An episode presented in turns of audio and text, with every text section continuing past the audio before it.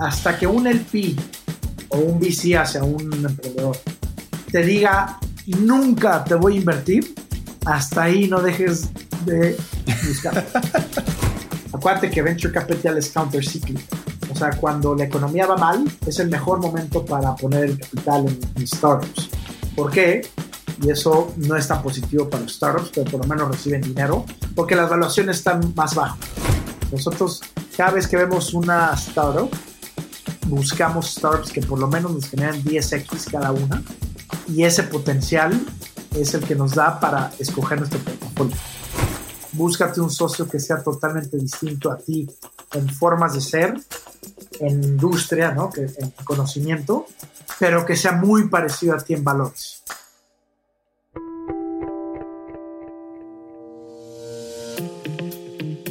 Hola, soy Fernando Trueba y te doy la bienvenida a True Growth Podcast y a este quinto y último episodio de la miniserie enfocada en early stage o inversiones en etapa temprana. Como recordatorio, estamos pasando por un periodo de ajuste en las inversiones de venture capital en México y Latinoamérica como resultado de diversos factores a nivel económico, como son el incremento en las tasas de interés, la caída de las valuaciones en el sector privado, la inestabilidad política causada por la guerra en Ucrania, entre muchos otros. Por esta razón, decidí invitar a partners de cinco fondos de inversión enfocados en early stage para conocer su opinión sobre la situación actual de Venture Capital en México y Latinoamérica y su pronóstico para los siguientes 12 a 24 meses.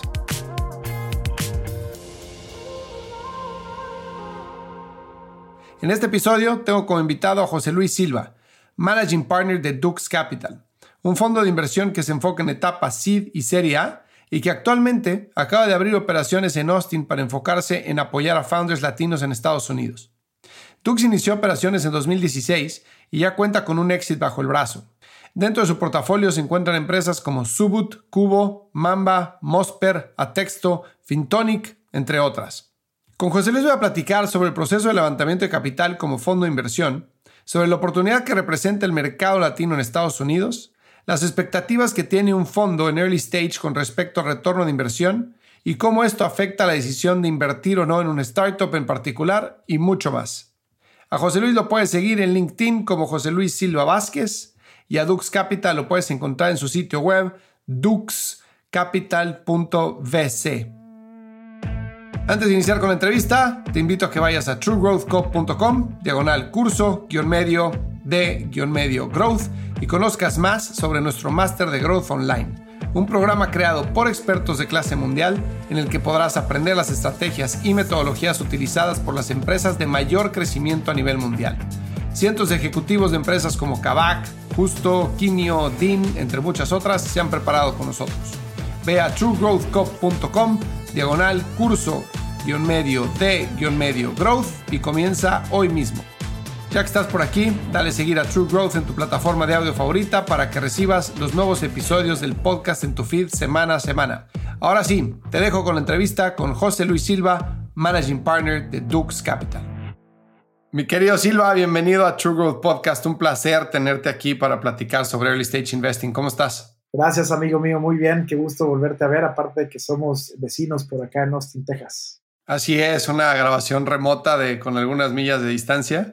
Pero encantado de platicar contigo. Como te contaba, este, estamos haciendo este especial en Early Stage porque queremos darle a la gente, a todos los emprendedores de habla hispana, una perspectiva sobre el mercado, ¿no? ¿Qué es lo que está pasando a nivel venture capital, que obviamente tiene un impacto súper fuerte en early stage, ¿no? Este, el número de deals que se ha hecho en, en 2023 ha bajado muchísimo en comparación a 2000 22 y evidentemente a 2021. Se habla de un periodo de ajuste, pero pues quería platicar contigo para tener tu punto de vista y más que nada que nos platicaras lo que están haciendo con Dux y cómo evalúan ustedes oportunidades. ¿Por qué no empezamos por ahí? Cuéntanos un poquito sobre Dux Capital.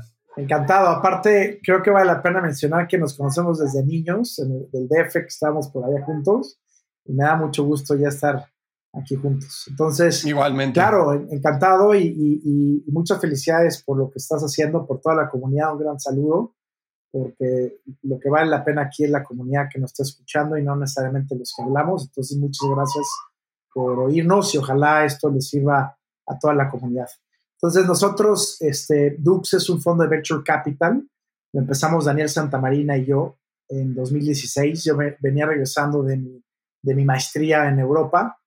Daniel venía saliendo de una de sus startups y previo a eso yo era investment banker. Entonces la verdad es que en 2016 nos juntamos en un Fishers de, la Ciudad de México y eh, ahí entre la buena comida le pusimos este nombre al fondo y decidimos que el mejor lugar para, para unirnos de un emprendedor y un banquero era hacer un venture capital. Entonces le pusimos Dux al fondo, Dux quiere decir líder en latín, y empezamos, este, nunca hemos sido millonarios, empezamos sin lana y empezamos de cero. Todo lo que te voy a contar es con nuestro sudor y con nuestras manos, y con todo el, el equipo y con la comunidad que tenemos.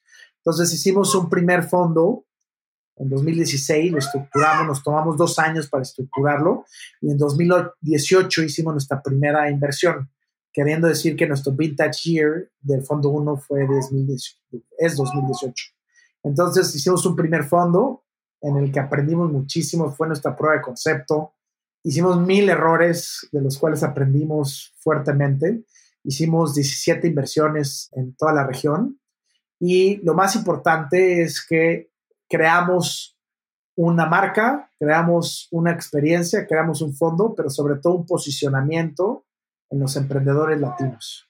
Cuando Daniel y yo iniciamos, teníamos que salir a la calle a buscar emprendedores y hoy en día, gracias a Dios, todo el pipeline se, se ha vuelto orgánico, se ha vuelto inbound. No quiere decir que no buscamos, siempre estamos buscando. Y cuando un emprendedor latino va a levantar una ronda, pues nos volvemos una de sus, sus opciones, buenas opciones, por lo menos saben quiénes somos y para mí eso es lo más satisfactorio. Entonces hicimos ese primer fondo, del cual de esas 17 inversiones, 10 las hicimos en Estados Unidos, 7 en Latinoamérica y cuando terminamos de invertir ese primer fondo, decidimos migrarnos a Estados Unidos porque encontramos una gran oportunidad y vamos a platicar de eso y levantamos nuestro segundo fondo. Estamos levantando nuestro segundo fondo. Decidimos escoger Austin y ahora nuestro fondo 2 invierte en latinos en Estados Unidos primordialmente y también latinos en Latinoamérica. Algo que me surgió ahorita la duda y que me encantaría entrar más a detalle es en lo que mencionaste. Dijiste, nosotros no somos de lana, nunca hicimos de lana. Lo que hemos hecho ha sido este, con nuestro sudor y trabajo, ¿no? primerizos en Venture Capital, tú tenías obviamente un background eh, interesante eh, de investment banking, Santa Avenida Emprendimiento es un gran match para un fondo de inversión, ¿no? Tienes la parte de financiera con los retornos, la estructura del fondo, etcétera, y por el otro lado tienes la parte operacional que trae Santa a la, a la sociedad. Pero cuando ustedes levantan dinero, y esto me interesa muchísimo a título personal, pero también creo que muchos emprendedores se olvidan de esto, es que los fondos también son emprendedores hasta cierto punto y también pasan por la mismo, el mismo martirio de levantar dinero que pasan las startups, ¿no? Entonces, siendo ustedes primerizos, después del Fishers dicen se va a llamar Dux, el fondo, vamos a levantar capital, ¿cómo se ve esa aventura para ustedes? O sea, ¿con qué credenciales llegas y levantas dinero? ¿A quién te acercas? O sea, ¿cómo funcionó? Güey, tocaste el punto más, más sensible porque es lo más difícil que he hecho en mi vida. O sea, mi papá, que es uno de mis héroes, dijo, es que, güey, te metiste a, lo más difícil de finanzas y creo que te, ha tenido siempre razón, porque todos los odds están en tu contra. O sea, cuando no tienes track record, porque trabajar en un banco en bici no es track record. O sea, evidentemente sabes hacer inversiones o sabes la parte financiera, todo dar, pero pero ese track record tiene cero. Entonces fue lo más difícil que he hecho en mi vida a nivel profesional, ha sido levantar el fondo 1, justo por lo mismo. Tienes que salir a ver gente y lo primero que te dice la gente es saber dónde están los ladrillos en donde estoy invirtiendo. Entonces ahí empezamos mal, ¿no? Porque este, si eres un, founder, por ejemplo, con tu startup, generas muy buen, una emoción importante en esa persona pero como fondo le dices, a ver, voy a recargar dinero para invertir en startups futuras de tecnología, pues, güey, la verdad es que no generas una emoción tan alta en esa persona. Entonces, ese es el primer, los primeros dos puntos. Luego, y ya te doy un poco de datos. Yo fui a ver a 650 personas, Daniel y yo y nuestro equipo, para que nos invirtieran 21. Entonces, de esas 650 personas, slash instituciones, slash family office, o sea, cual, o sea, me refiero a el PISA en general, sobre todo las personas físicas, la mitad no sabía lo que era venture capital en, en ese entonces, o no estaba tan familiarizado. o me respondía, oye, la verdad es que como no conozco el venture capital, no invierto. Entonces, todo va en contra, ¿no? Entonces, levantar un fondo, fíjate, nosotros invertimos en 17 startups. Es como si levantaras 17 rondas de founders al mismo tiempo. Entonces, ya los emprendedores cada vez saben más de esto, pero se vuelve bien difícil. O sea, no dejamos de ser nosotros también founders, ¿no? Que tenemos que levantar capital de algo que no genera tanta emoción como si te hablara de una startup de AI en Latinoamérica. pero a ver, una de las cosas que debe de haber sí o sí en un pitch deck de startups, y esto lo sabes tú mejor que yo, es qué estás haciendo, cómo lo haces mejor que lo que ya existe y por qué eres tú la persona ideal para hacer eso, Cuando pienso en un pitch deck de un fondo de inversión como el que estaban levantando ustedes, ¿cómo se ve eso, güey? O sea, es de, güey, nunca lo hemos hecho, pero creemos es una buena oportunidad.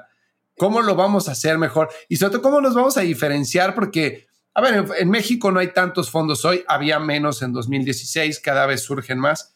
Pero a nivel mundial, o sea, en Estados Unidos, el último número que chequé, en la costa oeste de Estados Unidos, había, si no estoy mal, 60 mil fondos.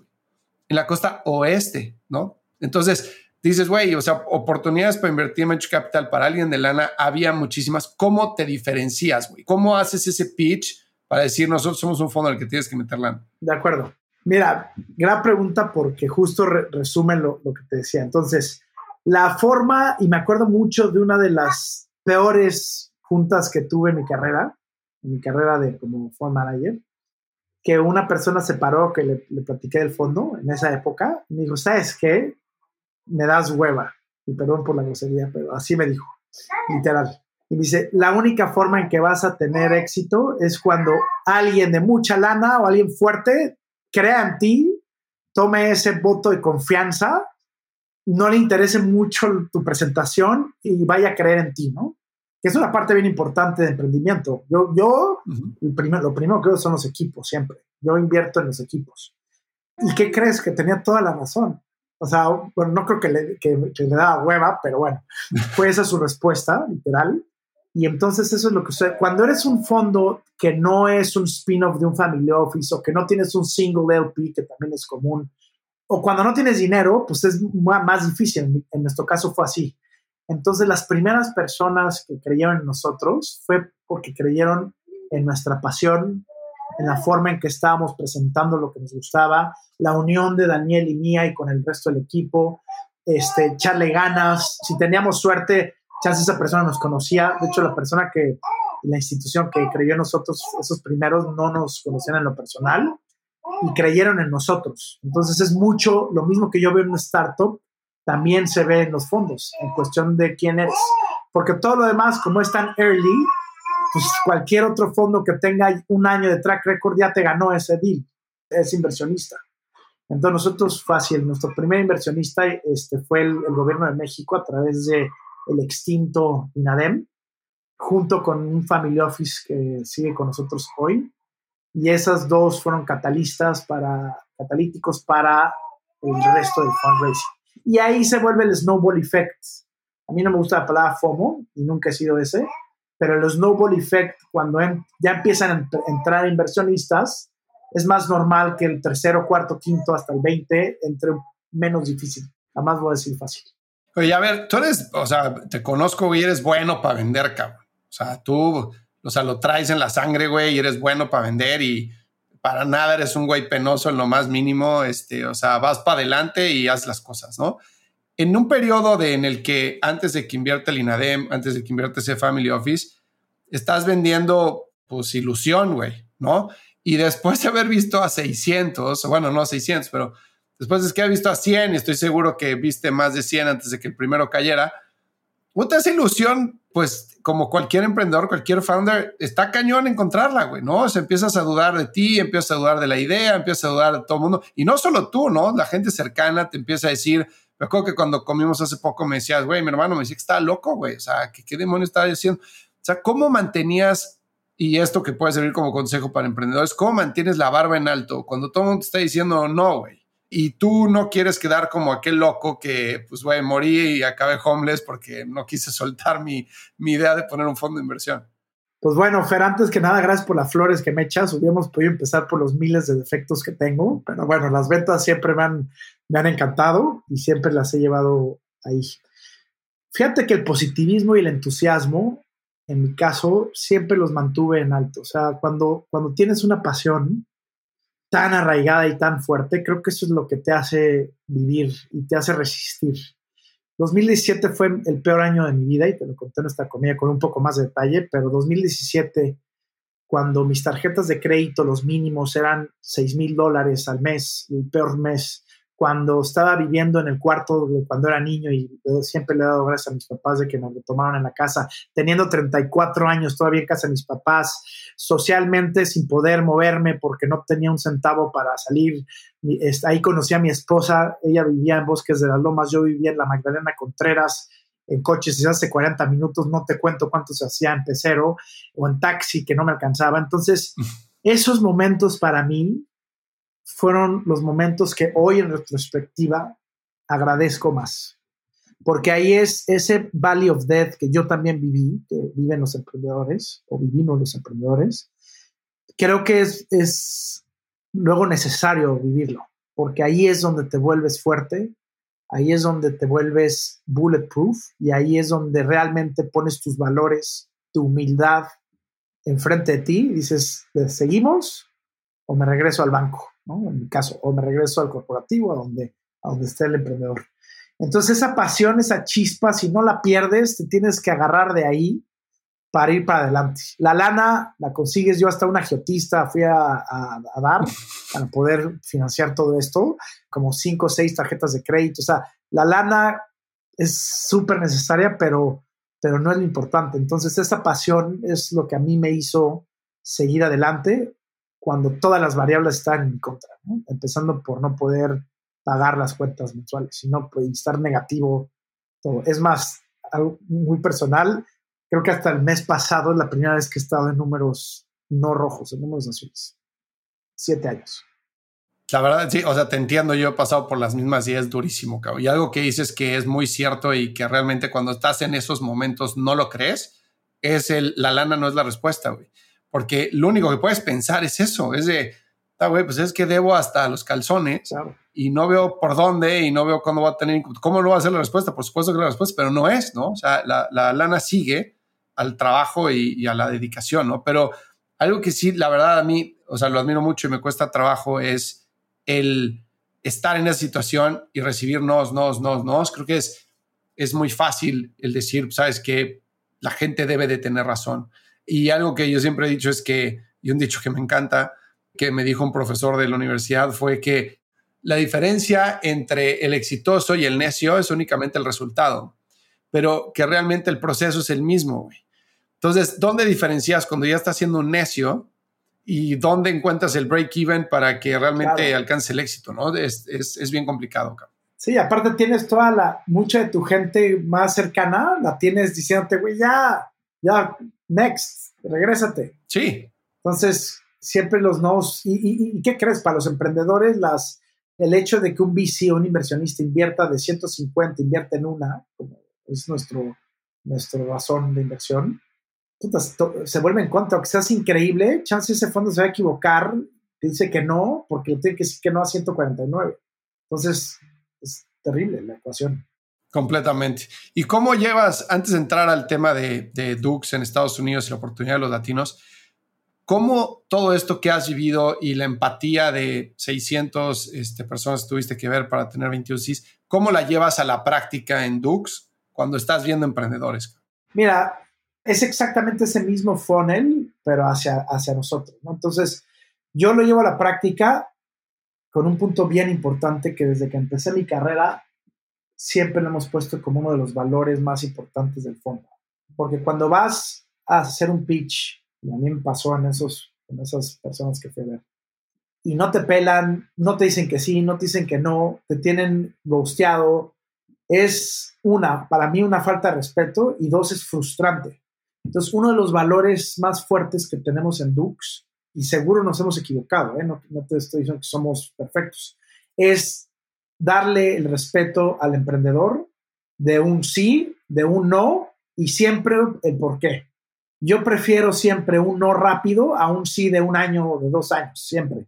O un sí que me costó siete cenas y 50 mil pesos, literal, caso real, para que me dijera que no, que me dijera que sí, es frustrante. Entonces, yo llevo la práctica eso, respetando al emprendedor, porque aquí el rockstar no es el LP, el rockstar no es el GP, o sea, el fondo, sino el rockstar es el emprendedor. Entonces le tienes que dar el mayor respeto en el camino para ser ágil. El tiempo y el dinero es lo que menos tiene el emprendedor. Entonces tienes que ser ágil y si vas a invertir, hacerlo rápido y si no vas a invertir, también responder rápido. Y eso lo dicta simplemente la institucionalidad de un fondo. Entonces, para nosotros eso lo llevamos a la práctica para que no se frustren tanto de que me gosteó y este cuate le vale gorro a mi empresa, no me tomó en cuenta, no me, no me respetó. Y entonces eso nosotros lo llevamos a la práctica. Mucho de la, de, de la vivencia que tuvimos de gente que nos hizo eso, también a nosotros. Sí. Entonces ese punto para mí es primordial en cómo llevo a la práctica esa vivencia de mis nos, nos, nos, nos, nos a hoy. No está mal que digas no, no, no, no, no, pero dilo rápido, dilo con la verdad y dilo con un buen feedback. Claro, no hay peor proceso que el de un fondo que ya sabe que no va a invertir o probablemente no sepa que no va a invertir, porque te diga, mándame tus financieros, oye, y ahora mándame una lista de clientes, y ahora quiero hablar con el co-founder, y ahora no es que, que todo está bien, es parte de un due diligence, pero que te termine diciendo que no por una razón que sabían desde un inicio, ¿no? Eso es horrible. O sea, como emprendedor, si algo no tienes es tiempo, si algo no tienes es o sea, energía que estar perdiendo y, y, en un proceso en el cual te, te engañan es, es, sumamente desgastante, ¿no? Nosotros para eso lo que hicimos fue meter tecnología al fondo. Nuestro primer funnel, nuestros árboles de decisión nos ayudan a ser más ágiles para que en cuanto haya interacción humana ya tengamos toda la información que necesitamos mm. para un sí y para un no. Obviamente, sí hay nos que se convierten en sís y al revés, pero bueno, eso lo dicta el due diligence. El chiste es también ser ágil ahí, ¿no? Y siempre comunicarte bien en qué proceso de, estás. Y con eso resuelves ese problema. Me gusta. Y sobre todo la parte de early stage que, pues obviamente escogieron ustedes la parte más arriesgada, ¿no? De todas. O sea, invertir los growth funds que invierten en, en series B para arriba. Pues obviamente hay mucho riesgo porque la, pues la cantidad de dinero es muchísima, ¿no? Las series son mucho más grandes, este, probablemente por un porcentaje de equity menor, menor control de la compañía, lo que quieras, pero en early stage hay tantas incógnitas en las empresas, tantas cosas por solucionar, probablemente un modelo de negocios que va a pivotear, pero pues que tienes que tener esa mezcla como inversionista entre ciencia y arte, ¿no? De la ciencia de yo sé que tienen que existir estos factores para que en esta industria pueda funcionar una idea como esta y el arte de ver que el emprendedor y su co-founder o, su equipo son las personas adecuadas para poder ver si no va por ahí y hacerlo a tiempo y poder encontrar una respuesta, ¿no? Que eso es dificilísimo, súper, súper complicado, ¿no? Me encanta cómo lo ves, 100%. Oye, entonces en Dux empiezan en México, Fondo 1, hicieron varias inversiones, eh, son 21, o estoy mal. 17 en el primer fondo. 17 inversiones en el primer fondo, ya tienen un exit, por el cual felicidades. Gracias. Y después viene el segundo fondo y deciden cambiar de enfoque en términos de mercado, ¿no? Venirse a Austin e invertir en latinos en Estados Unidos. ¿Cuál es el trigger de esa decisión? Gracias. Pues mira, fueron 50-50. El 50% fue por la parte profesional nos dimos cuenta de una oportunidad magnífica en Estados Unidos, porque si bien Estados Unidos es la primera potencia para venture capital del mundo, pues queríamos jugar, ya, ya estábamos jugando en, esos, en esas ligas, pero queríamos hacerlo ahora físicamente y ya realmente hacerlo acá. Entonces, esa primera oportunidad la vimos con un número que se me hace muy interesante, que es que los latinos somos el, alrededor del 18% de la población de Estados Unidos y menos del 2% del capital, de venture capital, va a nuestra comunidad. Entonces se volvió un Blue Ocean espectacular porque hay bien pocos fondos latinos, sobre todo para latinos. Hay varios fund managers latinos en Estados Unidos, pero hay poquititos fondos. Yo no conozco más de 10 fondos de latinos para latinos. Entonces dijimos, vamos a hacerlo. Escogimos Austin, y siempre lo digo, en todos los eventos que voy aquí en Austin, soy el único fund manager latino en el cuarto. y que invierte en latinos, el único. Entonces, este, esa parte me gustó mucho porque fue una oportunidad que vimos masiva. La otra oportunidad también fue a nivel personal. La verdad es que quisimos cambiar de aires, quisimos irnos a una ciudad como la que es Austin, donde tienes una infraestructura increíble, donde, donde tienes una seguridad magnífica y queríamos también probar, nunca habíamos vivido en Estados Unidos, mi esposa, mis dos hijos y yo, también fue una decisión personal venirnos para acá. Entonces fue por ahí. Y una tercera que, que no fue oportunidad, sino más bien una necesidad, fue que desgraciadamente la industria de venture capital sufrió fuerte en la nueva administración. Este, por ejemplo, el INADEM, como saben, lo, lo eliminaron. Eso fue un gran golpe para, para, los emprendedores y para los fondos. Si yo puedo hablar bien de una institución y de, de una chamba que se hizo muy bien, fue del INADEM, junto con NAFIN, de hecho, fueron los inversionistas. El eliminar esa institución no ayudó a la industria. También hubo temas impositivos, ¿no? temas de impuestos que, que no, no, ayudó a que los fund managers y los fondos internacionales como el nuestro este, fuera lo óptimo estar por allá. Y también la, la, no sé si recuerdas que parte de los fideicomisos públicos tuvieron un poco de riesgo de, querer ser quitados, entonces también esa parte no nos ayudó, entonces por eso decidimos irnos de México. Esto lo pongo como el último punto, porque pues siempre soy muy positivo, ¿no? Entonces fue por puras cosas positivas. Que a ver, ahí el primer, el primer punto del Blue Ocean, que estoy 100% de acuerdo, estaba leyendo que los siguientes, creo que son 20 años o un poquito más, va a haber más de 105 millones de latinos en Estados Unidos, ¿no? O sea, eso es ya el tamaño de México hoy, ¿no? un poquito menos el tamaño de México hoy. De acuerdo. A mí me encanta que lo ves como un Blue Ocean y como una oportunidad el que haya pocos fondos eh, invirtiendo en latinos en Estados Unidos. Ahora, me encantaría la pregunta que seguramente te hacen cuando estás levantando el fondo 2 es, ¿y por qué crees que es eso, güey? ¿Por qué no hay más gente? Si es gran oportunidad, ¿por qué no hay más gente invirtiendo en latinos en Estados Unidos, no? Los demográficos, el GDP, el nivel de educación, etcétera. ¿Por qué no hay más gente invirtiendo en latinos en Estados Unidos y por qué tú crees que es una buena oportunidad contra otras personas que no lo ven así? Sí, me encanta. ¿Cómo respondes eso? Yo lo respondo diciendo que porque muchos toman el camino fácil. Y no, no lo estoy diciendo negativamente. Si yo abriera un fondo para invertir en puros graduates de Stanford, que habemos muchísimos latinos, ¿eh? pero no, no somos mayoría, o un, un fondo que solamente invierta en startups que van saliendo de YC listo, pues es un camino fácil, repito, no lo estoy diciendo negativamente. ¿Por qué? Porque el, latino desgraciadamente está underrepresented en, en Estados Unidos. O sea, los números de latinos que vemos en Estados Unidos son bastante, bastante bajos. Menos del 2% de los fund managers en Estados Unidos son latinos. Es bajísimo. Entonces yo creo que es por eso. Y la diversidad está correlacionada con el éxito. Eso es lo que más me mueve a mí y es una realidad. Si tú ves Fortune 500, más de la mitad o casi la mitad de esas empresas están hechas por inmigrantes en Estados Unidos. ¿Qué te quiere decir eso? Y aunque suene un cliché, yo lo he vivido. Cuando tú vienes a este país y no conoces a nadie, tu español, si no es bueno, te pueden este, tachar un poco por eso. Eres de otra raza, eres de, otro, de otra comunidad, pues la tienes más difícil. Entonces, ¿qué pasa? Que le echamos muchísimas más ganas. Entonces, cuando yo vengo a este país, y a mí me pasó lo mismo con el fondo, le echas el triple de ganas que el fondo tejano de toda la vida, que se lleva con las familias tejanas de toda la vida. Y entonces, si le echas más ganas en la vida, pues es muy probable que te vaya mejor. Entonces, yo, ese es el, camino por el que yo fui. Y aunque me cueste más trabajo, un fondo con una misión es mucho mejor que un fondo nada más por retornar. De regreso a lo que tú decías, no todo es el dinero. Completamente, me encanta cómo lo pones. Sí, 100%. Hay que, o sea, el latino que se ve en Estados Unidos y el latino en general trabaja durísimo. Durísimo. Durísimo. Como nadie. Es impresionante. Oye, ¿cuál es tu perspectiva entonces para lo que viene?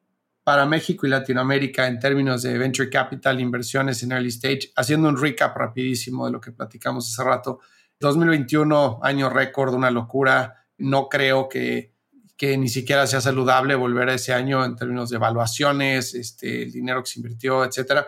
2022 pues siguió más o menos parecido, un poco más controlado el tema con muchísimo capital invertido, pero en menos empresas, ¿no? Y después viene 2023 con esta calle. Ahora tú explicaste ahorita algunas de las razones por las cuales también está pasando esto, ¿no? O sea, ya no existe el INADEM, hay temas de impuestos, o sea, el ambiente macroeconómico ya no es tan, y de infraestructura ya no es tan favorable. ¿Cómo crees que esto vaya a afectar las inversiones de venture capital, el emprendimiento en general y sobre todo el early stage en los siguientes cinco años? ¿O es algo pasadero o cómo lo ves? Mira, esta corrección que también ya lo habías mencionado era necesaria, ¿no? Nosotros siempre hemos sido fundamentalistas, yo creo que viene por, por ser banqueros desde antes. O sea, nosotros invertimos porque, porque es un buen equipo con números en los que creemos y nos gustan esos números y hacen sentido. No invertimos por invertir y nada más porque otro cuate invirtió, yo voy a invertir. O sea, no somos unos formal investors. ¿A qué voy con esto? Que esta corrección era necesaria porque estas valuaciones que tú mencionas no hacían sentido con, con los números en 2021, 2020, 2019. Entonces, fue, eso fue una parte positiva para corregir esa burbuja de, de evaluaciones que existió en, en, ese, en, nuestro mercado. Y eso fue global, no nada más en, en este lado del hemisferio. Entonces, eso fue bueno. Dos, primero voy a decir lo positivo y luego lo negativo muchos analistas pensamos que este año va a ser el mejor vintage year para venture capital. Del lado del inversionista, si tú hoy inviertes este año, los que tengan capital, los que tenemos capital, acuérdate que venture capital es countercíclica. O sea, cuando la economía va mal, es el mejor momento para poner el capital en, en startups. ¿Por qué? Y eso no es tan positivo para los startups, pero por lo menos reciben dinero porque las valuaciones están más bajas. Y cuando tú vendes esa startup, la vas a vender en cinco años, que puede ser que la economía ya esté arriba otra vez, y tú lo que quieres es vender tu startup cuando la economía está hasta arriba. Entonces, eso muy egoístamente del lado del fund manager.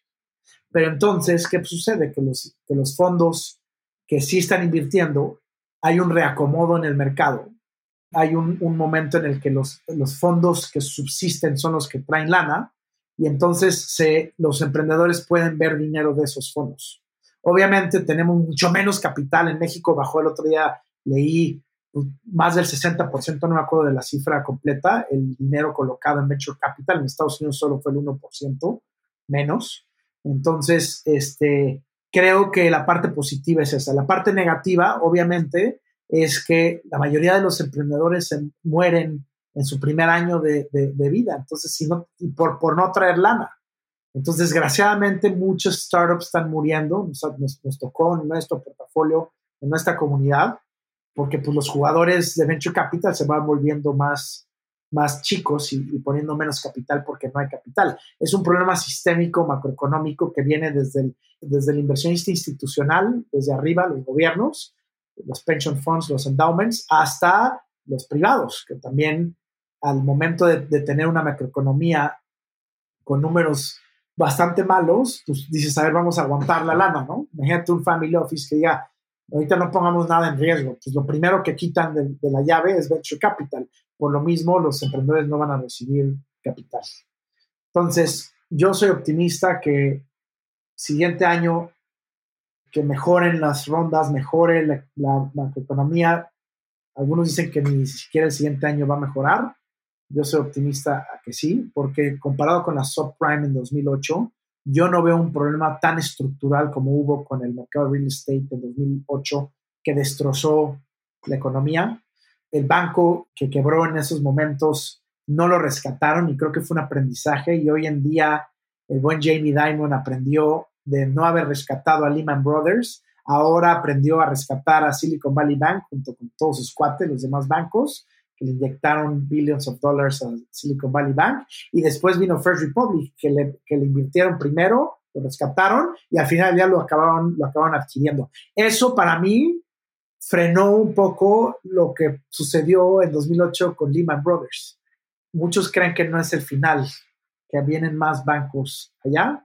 Ojalá y no. Sobre todo bancos pequeños regionales, ¿no? Exacto.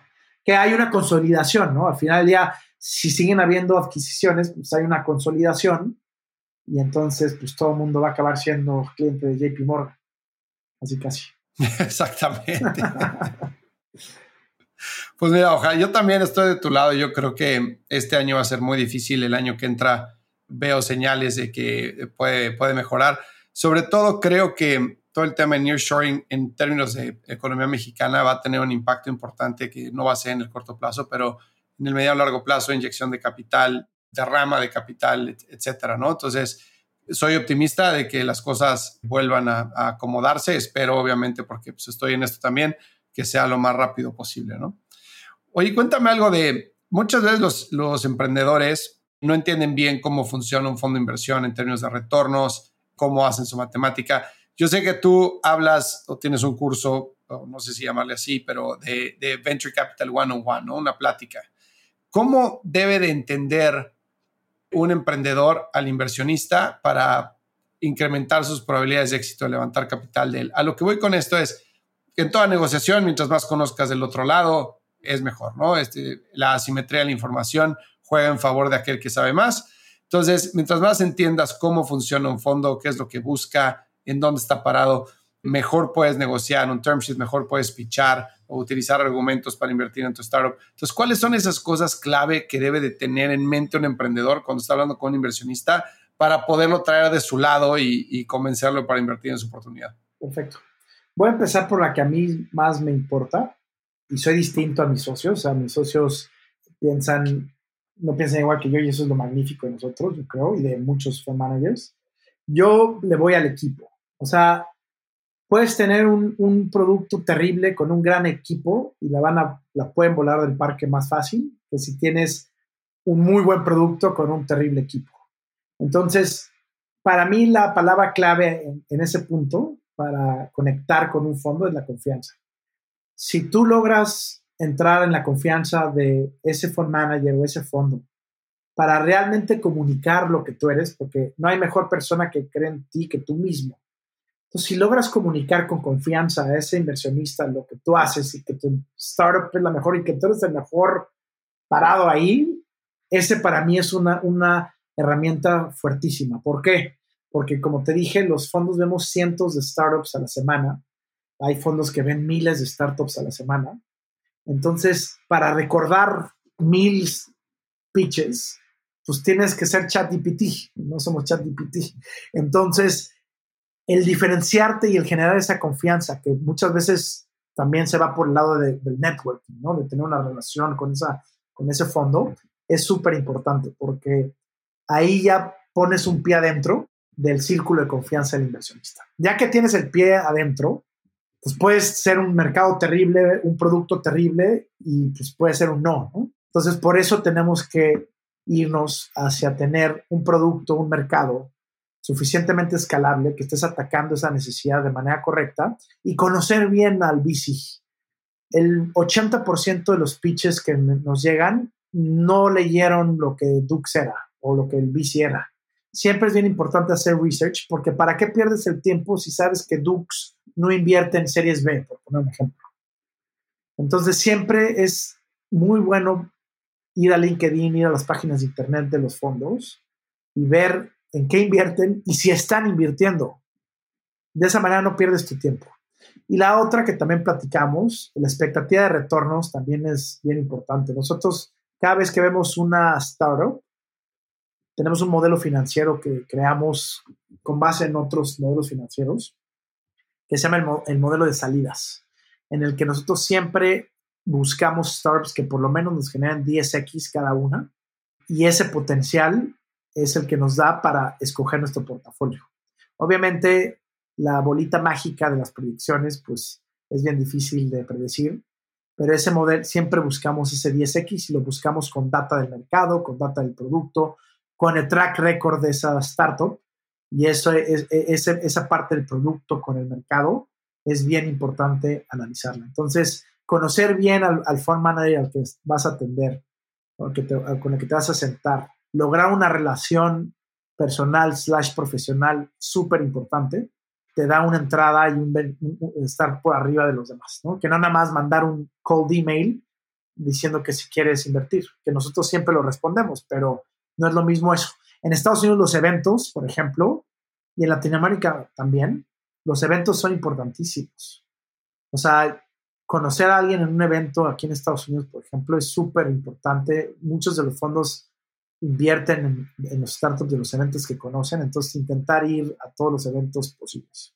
Además de que hoy en día ya no hay pretexto para no poder llegar a, a una persona, ¿no? A un, a un, fondo de inversión a través de algún, alguna persona semi conocida, porque, o sea, está obviamente la teoría de los siete grados de separación, pero en LinkedIn, si te pones a buscar José Luis Silva, seguramente muchísimas personas de las que nos escuchen estarán a dos, tres grados de separación.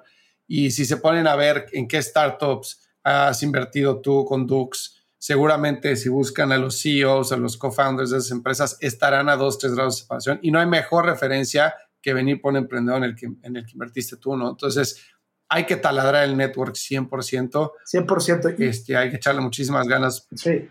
Perdón que te interrumpa, Fer. Quería dar una enseñanza que me dio uno de los, de los fondos de pensiones aquí en Texas. Dale, dale se me, quedó súper grabado muy rápido, que es, es, otro tip increíble, que es muy de ventas. Y digo, no es nada nuevo, pero dijo, hasta que un LP o un VC hacia un emprendedor te diga, nunca te voy a invertir, hasta ahí no dejes de buscarlo. No importa cuántas veces a la semana, o sea, porque muchos dicen, a ver, ¿cuántas veces a la semana?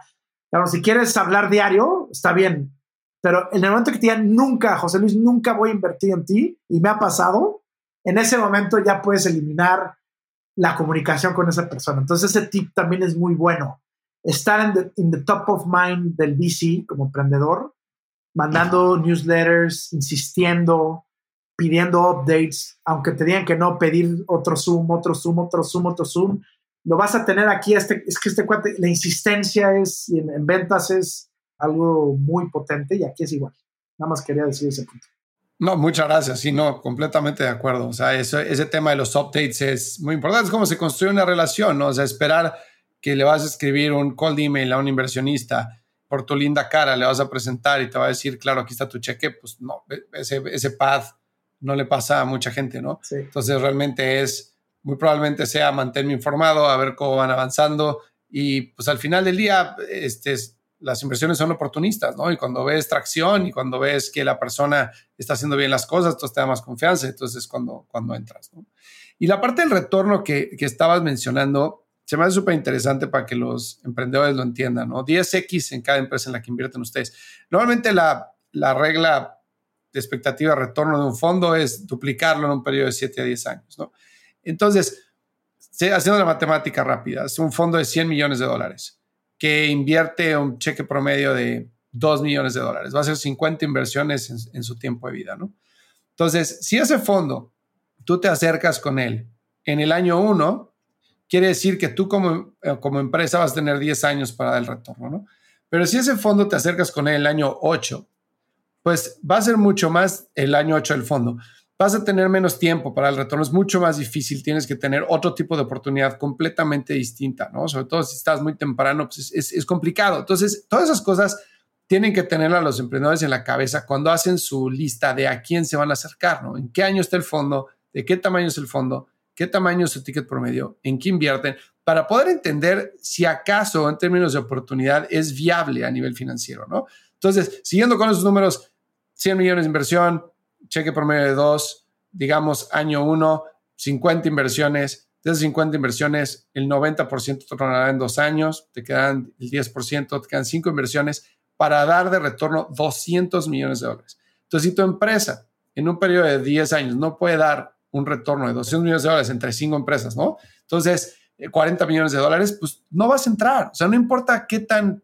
bonito pitches, qué tan padre esté tu idea, tiene que tener ese potencial en ese time span, si no, no jala, ¿no? Y creo que esa matemática poca gente la hace y creo que podría ahorrarse muchísimo tiempo si hicieran mucho más research, ¿no? ¿Qué opinas? O sea, de acuerdo, me encanta cómo lo pones, porque es un juego de números y es un juego de, construcción de portafolio. Y es, yo creo que el arte también de ser fund manager, porque ahorita te estoy hablando del fondo y luego hablo del emprendedor cuando tú haces 50 inversiones, como tú lo mencionaste, se puede volver un dicho famoso que se llama spray and pray, ¿no? Entonces, ese spray and pray lo que te indica es que para controlar 50 inversiones y darle el tiempo necesario a cada una para hacerla, ayudarlas a hacerlas crecer, pues necesitas un ejército de 50 personas en el fondo, 40, lo que sea. Entonces se vuelve bien complejo darle ese tiempo a ese emprendedor. Obviamente hay, hay, lugares como Y Combinator, por ejemplo, que invierten en todas las startups y es un juego de números, ¿no? Y saben que de todas esas, 50 le van a pegar y generaron el total de todo el fondo. Entonces, si eso lo, trasladas a un fondo de, de, early stage, es bien complejo analizar esto, porque este modelo que te platico de exit, pues todo está basado en las proyecciones del startup. Entonces, como cualquier proyección, como cualquier predicción a futuro, pues no la conocemos. Entonces es bien difícil ponerle el número. Lo que sí es interesante ver, que va de regreso a los fundamentales de VC, es ver que ese producto en ese mercado sea el timing para que genere un y que resuelva una necesidad real en un mercado suficientemente grande para que genere ese hockey stick. Entonces, cuando tienes un slide como emprendedor del exit strategy y logras poner tu producto en el mercado, el tamaño del mercado y cómo te vas a salir y cuáles son los jugadores que van a salir y en cuánto esperas tú vender, es precisamente lo que tú dices que no se hace y no se hace mucho. Yo de las, el 10% de las slides que, de, los pitches que recibimos, yo te diría que un 10, ese 10% tiene algo parecido. Obviamente está el slide del mercado, de, qué tan grande es y eso, pero es bien difícil luego que conecten eso con el producto y con el número. Entonces, si, los emprendedores pusieran o, cuando ponen un slide que se llame Exit Strategy, estrategia de salida, donde platiquen del producto, atacando esa necesidad en un mercado escalable y por qué están dando ese hockey stick, si ya traen números atrás, pues ver los crecimientos de ese número, extrapolarlos hacia el futuro y decirle por qué no eres 10X porque eres 30X y aparte que te va a comprar tal corporativo o tal fondo, pues ya le estás dando mucho más carnita y más data al, al fondo para que te invierta. Esa es la estructura de tu pregunta. ¿Y qué opinas de el ahora contra el posible mañana, ¿no? Cuando te pichan. O sea, por ejemplo, alguien, hay muchísimas soluciones que son evolutivas, ¿no? Mientras más crece una plataforma de datos, por ejemplo, o mientras más adopción tiene un producto, entonces abre más posibilidades para otros modelos de monetización en un futuro, que obviamente todos tienen una dependencia del 100% de que suceda lo primero. Entonces, sobre todo en early stage, ¿qué prefieres que te pitchen? ¿La visión de a dónde puede llegar ese negocio o el ahorita esto es lo que vamos a hacer, este es el problema que vamos a resolver y entonces después podemos llegar para allá? ¿Cómo prefieres que te lo vendan? Sí, a mí me gusta que me lo vendan, que me vendan la visión, ya que la probaron. Mm. O sea, y, es un lema que siempre decimos. Nosotros no invertimos en sueños, sino invertimos en sueños que se están volviendo realidad. Entonces, a mí me gusta ver la visión primero. Y si esa visión dicen, oye, pero bueno, voy a empezar a vender en dos años, está muy bien, pero yo no soy ese inversionista porque yo soy, yo entro después de un angel round, de un, de un pre-seed, ahí entro yo.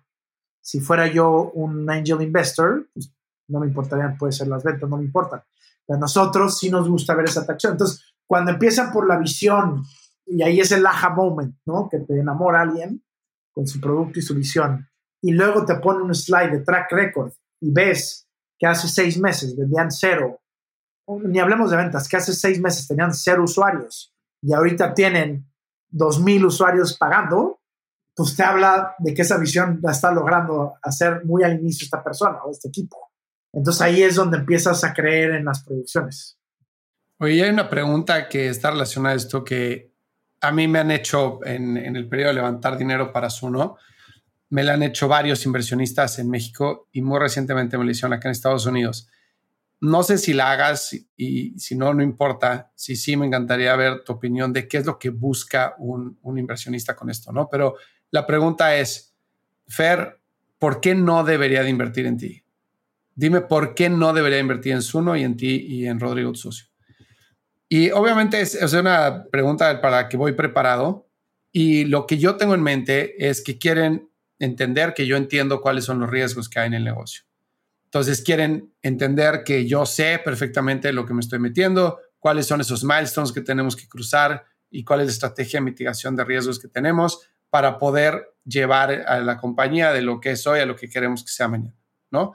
Muchas veces lo que eh, con el juego mental que hago es qué tanto debo abrir eso, qué tanto no, porque hay muchos riesgos en los que probablemente ellos no habían pensado y que si los pongo sobre la mesa son de, ay, güey, y me ha pasado de, oye, híjole, no había pensado en eso, tienes razón, a ver, háblame un poquito más. Sí, mejor no.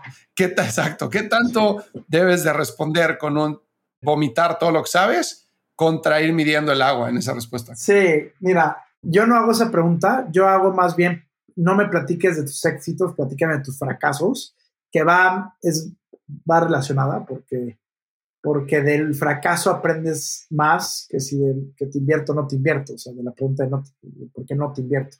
Y como toda venta, o sea, obviamente tienes que hacerlo de manera, yo creo que inteligente, obviamente sin mentir, sin exagerar, pero dando los puntos válidos suficientes para responder la pregunta, pero no, no demasiado para no generar una inception, ¿no? como la película Inception en, esa, en ese inversionista, ¿no? Porque nosotros no somos especialistas. O sea, el especialista quieres tú. Tú eres el especialista en Suno, no yo en Suno. Entonces, tú sabes más que yo en tu vertical. A menos que yo sea un ex-founder y nada más invierta en e-commerce y seas de e-commerce, pero en mi caso, que somos un poco más generalistas, pues yo, yo voy a aprender de ti. Entonces, si me das una razón por la no invertir que yo no conocía, que es bien fuerte, pues entonces puede ser que sí te diga, no, pues no voy a invertir por eso, manches. Entonces, o sea, y se vuelve un tema porque tampoco quieres no ser transparente, ¿no? Como emprendedor. Claro. No, y no quieres quedarte corto porque si la persona sabe mucho de la industria y tú no expresas uno de esos riesgos, entonces piensa que no has hecho tu tarea en investigarlo, ¿no? Entonces es como, es bien difícil el mediar hasta dónde. De acuerdo. Te voy a dar un ejemplo, lo voy a intentar cambiar un poquito para que, o sea, no quiero que, que se sepa qué persona es, pero ahí te va este ejemplo. Si yo le hubiera hecho esa pregunta a un emprendedor que llegó con nosotros hace como tres años, en automático, si me hubiera dicho toda la la transparencia de, la, de por qué no, no le hubiera invertido. ¿Qué pasó? Yo, no hicimos esa pregunta. Esta persona, la startup magnífica, pasó por todos nuestros procesos. Y cuando llegó en el, en el, momento decisivo en el consejo, en el comité de inversión y todo, presenta, todo el mundo así. Y una persona que tú y yo conocemos muy bien se levanta, está en el consejo, ya que se fue esa persona. Y dice, oigan, a todo el comité les quiero decir algo. Y nos enseñó información, para tampoco soltar el chisme, nos enseñó información que nadie conocía, empezamos por nosotros, que claramente era un no invertir, porque ya era un tema legal. Entonces, a pesar de que de esta persona tuvo toda la calificación perfecta, ya era un sí, por esa noticia o por ese punto, por esa información que nos dieron, se acabó la inversión. Entonces va de regreso a lo que tú habías preguntado. Si esa, vas a decir que hiciste un problema ilegal en la primera, en el primer pitch, y si te preguntan por qué no debería invertir, ah, porque defraudé al fisco, puta, entonces se vuelve un dilema terrible para el emprendedor. Y me pongo en los zapatos del emprendedor si me hicieran esa pregunta. Y, y, hay algún momento, o sea, digo, obviamente ese es un caso súper extremo porque es un tema legal, ¿no? Pero que seguramente sale en un due diligence, o sea, siempre. Entonces, sí, no, güey, porque este, este, era muy, un caso muy ahí muy específico, pero sí, sale en un due diligence. Porque en algún momento ya estás muy cerca de cerrar, este, decir, oye, pues yo quiero tener una relación transparente con ustedes y quiero que sepan que esto pasó, esto aprendí, así lo manejé, esta era la situación y por esto no lo volvería a hacer, pues probablemente te ponen en una mejor posición para que la inversión se dé y aunque no, aunque no se dé, pues probablemente yo come clean, ¿no? Y entonces ya cambia también la historia y este, y pues habrá otro que sí se la, que sí se la rife, pero por lo menos ya diste un poco de, pues un poquito de, pues de transparencia y de, y de decir, oye, soy otra persona ahora, ¿no? Sí, de acuerdo. Y aparte, ¿sabes que Tampoco irte al otro extremo. Me encanta, digo, eh, cuando hacemos entrevistas y haces la pregunta de cuáles son tus debilidades, dices que soy muy perfeccionista. Ah, no, ¿Sabes? ¿Sabes? Tampoco llegar, tampoco llegar a ese extremo y sucede siempre, ¿no? Claro. Entonces, yo creo que un punto tampoco vas a decir en el día cero soltar toda la sopa, ¿no? Así es en las relaciones humanas, así es en las ventas. Entonces, el primer pitch, pues que te da muy bien, tal, y siempre va a haber, siempre va a haber esqueletos en el armario, ¿no? Y eso lo aprendí mucho de, mis años como Claro, y, también, digo, aparte de esos esqueletos que sí, está el tema de pues del riesgo ya inherente del negocio, ¿no? O sea, saber, oye, ¿por qué no invertir? Pues porque, mira, uno de los riesgos que yo veo es que mi principal competidor tiene 10 veces más dinero que yo, pero para yo ganar tengo esta funcionalidad o tengo este approach o mi go-to-market o tengo una ventaja competitiva en costo de adquisición, lo que sea, ¿no? O, oye, pues ¿por qué no invertir? Porque, pues la verdad es que nuestra tecnología ahorita no está donde debería estar, pero para eso tenemos este plan, ¿no? Entonces siempre como hacer un match del riesgo con el plan, el riesgo con el plan para que la persona entienda, el inversionista entienda que lo tienes bien identificado todo, pero que tienes un plan para, llevarlo a cabo. Y que probablemente el plan no sea perfecto, pero pues siempre, o sea, un idiota con un plan está mejor preparado que un genio sin uno, ¿no? Claro, me encanta. Hace mucho no he escuchado esa también hablada. De acuerdo, Me encanta esa pregunta. Y cuéntame, porque ya este, para ir cerrando, ¿cómo le haces tú para mantenerte al día estando en el mundo de VC? Esta pregunta siempre la hago para compartir recursos con la gente, ¿no? Eh, obviamente a ustedes les caen oportunidades de forma orgánica y, y estar cerca de los emprendedores, estar yendo eventos, pues absorbes información y ves qué tendencias están creciendo y qué nuevas soluciones hay. Pero adicionalmente a eso, ¿cómo le haces para mantenerte al día, estar bien informado? Es tan fácil perder eso porque te enfrascas en el día al día, te enfrascas en levantar capital, te enfrascas en ejecutar la inversión y se te olvida que tienes que estarte actualizando todos los días. Pues yo en lo personal que hago, este, apliqué el 5AM Success Club, el 5AM Club, no sé si lo han leído ese libro. Entonces me despierto hoy en día a las 5 de la mañana, todos los días, y uno de los 20 minutos que te dice el libro, el libro te dice, hazte 3, 20 minutos de ejercicio, de meditación y de actualización. Yo no, hago, no lo hago así, ya te lo había platicado, pero yo lo que sí hago es que tomo los primeros 20 minutos para leer las tendencias, para mantenerme informado de todo lo que sucede en mi industria y alrededor de la industria. Entonces, si 20 minutos tomas al día de eso, puedes tener una plática ya de, actualización de cosas. Ya si te quieres clavar más porque sabes que vas a invertir en alguna industria X o Y, pues ya le metes más tiempo, ¿no? Entonces, meterte en todos los networks de newsletters, de información. La neta, ChatGPT te da unas respuestas magníficas si no sabes algo. Siempre tener una curiosidad intelectual es bien importante. Y tomarte ese tiempo del día para, para leer y actualizarte. Hay empresarios que le dan hasta dos horas diarias en actualizarse y en estar leyendo noticias y qué está sucediendo, ¿no? Entonces, yo me gustaría hacerlo más. Y también en nuestro caso, tenemos a un genio que se llama Daniel Santamaría, mi socio, que Daniel es intensísimo en actualizarse. O sea, si alguien tiene información a la mano, que yo, que yo no soy esa persona, pues yo soy más más de venta, Daniel te sabe todos los datos, entonces hacemos muy buen equipo, porque Daniel se mantiene actualizado y está en las tendencias más importantes. Los chavos en el fondo son súper jóvenes, y no porque los, los más grandes como yo este, no sepamos, pero también los jóvenes te traen ideas que están viendo en calle, están viendo en escuela, etcétera, padrísimas. La adopción de las nuevas tecnologías las toma más rápido un joven en general entonces estamos muy actualizados también gracias a nuestro equipo. Oye, si fuera por último, para cerrar, si tienes dos hijos, si el día de mañana te dijeran, papá, voy a emprender mi negocio, ¿cuáles serían tus principales consejos para ellos? Primero que nada, disfrutar todo el, el, momento. En el momento que no estés disfrutando o pierdas esa chispa que te platiqué en mi, una de las primeras preguntas, ahí sí, si pierdes esa chispa y no lo estás disfrutando, pivotea y cambia. Dos, jamás va a ser fácil, va a ser dificilísimo.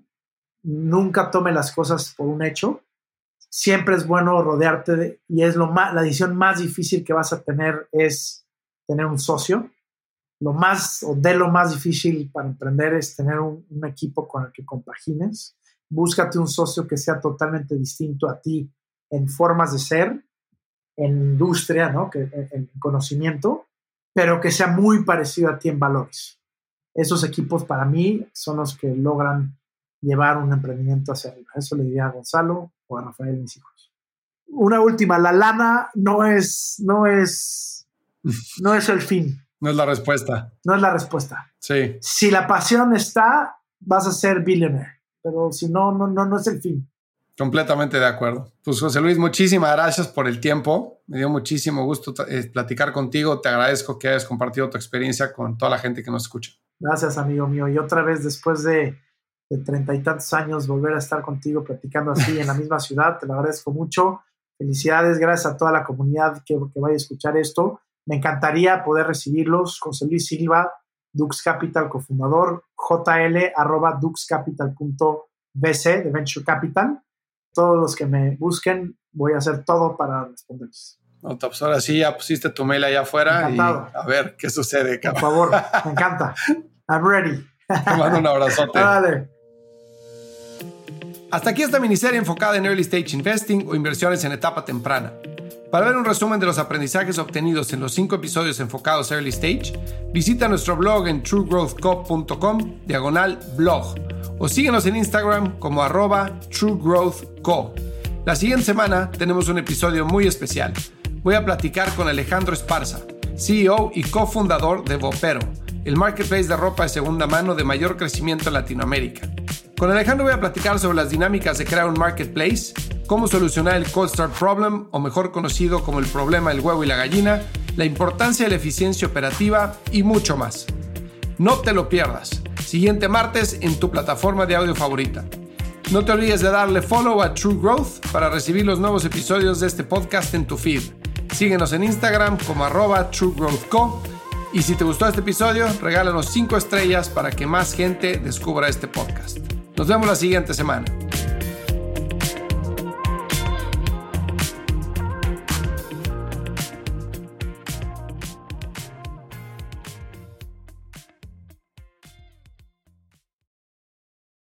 Hey, Drew Scott here, and I'm Jonathan Scott, reminding you that life's better with a home policy from American Family Insurance. They can help you get just the right protection at just the right price and help you save when you bundle home and auto. Kind of like Goldilocks and the Three Bears. It'll be just right for you. We love a custom build. American Family Insurance. Insure carefully, dream fearlessly. Get a quote and find an agent at amfam.com. Products not available in every state. Visit amfam.com to learn how discounts may apply to you. American Family Mutual Insurance Company SI and its operating company 6000 American Parkway, Madison, Wisconsin.